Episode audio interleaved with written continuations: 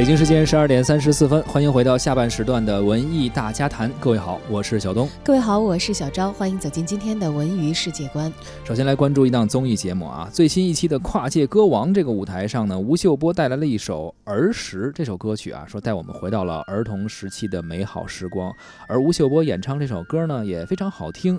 随即呢，此歌曲也在某音乐平台上上架了，并且要求听众得付费收听。啊，对此呢，儿时的词曲作者分别对此这个做法提出了一些异议。收费没有问题，你有版权没问题，但是他们说啊，这个节目组并没有取得词曲作者的授权，希望节目组能够有基本的专业性以及礼貌，给予作者。应有的尊重。五月十九号，儿时的演唱者刘浩林就通过微博呼吁给予原唱者尊重，而且写道：目前呢，没有接收到跨界歌王节目组的任何预先通知，在未获得歌曲授权的情况下，节目就这么录制并且播出了。原创音乐受到关注当然是好事，儿时被大家喜欢也一直是一件值得高兴的事情。但同时呢，也希望节目可以有基本的专业性和礼貌。给予原作者应有的尊重，而且还特意把这条微博的内容呢艾特给了北京卫视。啊，这首歌的词作者唐应峰呢，此前在微博上也表示过，说很遗憾啊。网友也纷纷的希望官方能够站出来给一个呃相应的解释吧。据了解，《儿时》这首歌呢是刘浩林作曲，唐应峰作词，并且由刘浩林演唱的一首歌。这首歌呢此前也被汪峰翻唱过。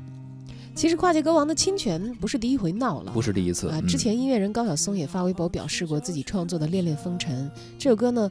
主办方为了申请授权，就堂而皇之的播出了。反正我播了，没有申请。对对，你要这个，呃不不不给我授权的话，好像也是你吃亏似的啊。是，甚至连词曲作者的署名呢都没有，呃，侵犯了版权方和作者的多项权利。还提醒节目组以后翻唱欧美歌曲的时候，别再这么傲慢了。说人家外国人可是一直说咱们不尊重版权的。对，尊重版权这个事儿呢，确实是需要大家重视起来啊。而随后呢，当时高晓松那个事儿出完之后，节目组给了个道歉，并且采取了一些补救措施。高晓松也说，哎呀，行了。反正你们道完歉了，说呢以后注意吧，希望不要在我们这些老家伙现在还出来维权。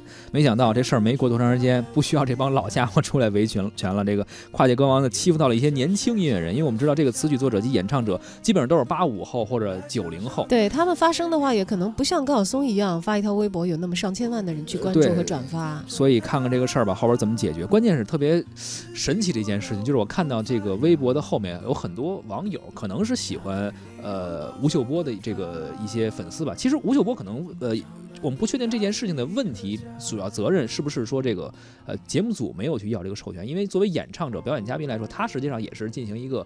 演唱嘛，他并不是说这个版权应该去购买这个方，应该还是节目组去解决这个问题。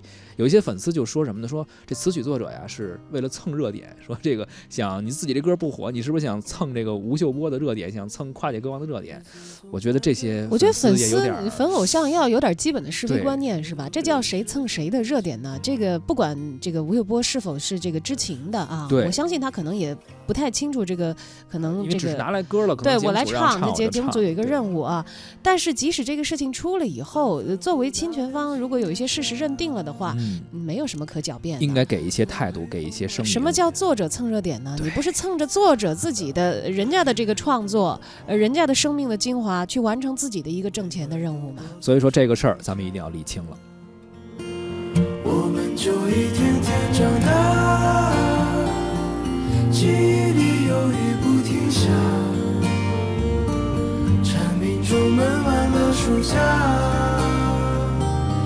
新学年又该剪头发，我们就一天天长大，也开始憧憬和变化。曾以为自己多伟大，写了诗不敢递给他，我们就一天天长大。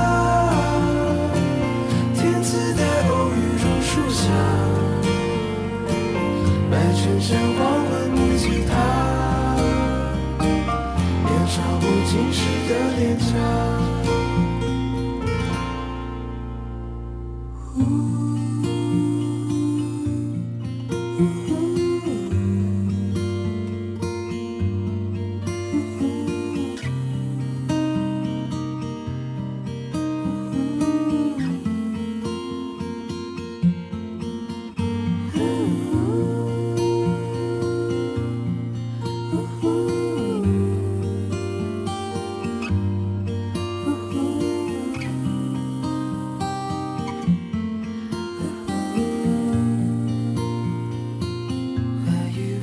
己多伟大，写了诗不敢递给他。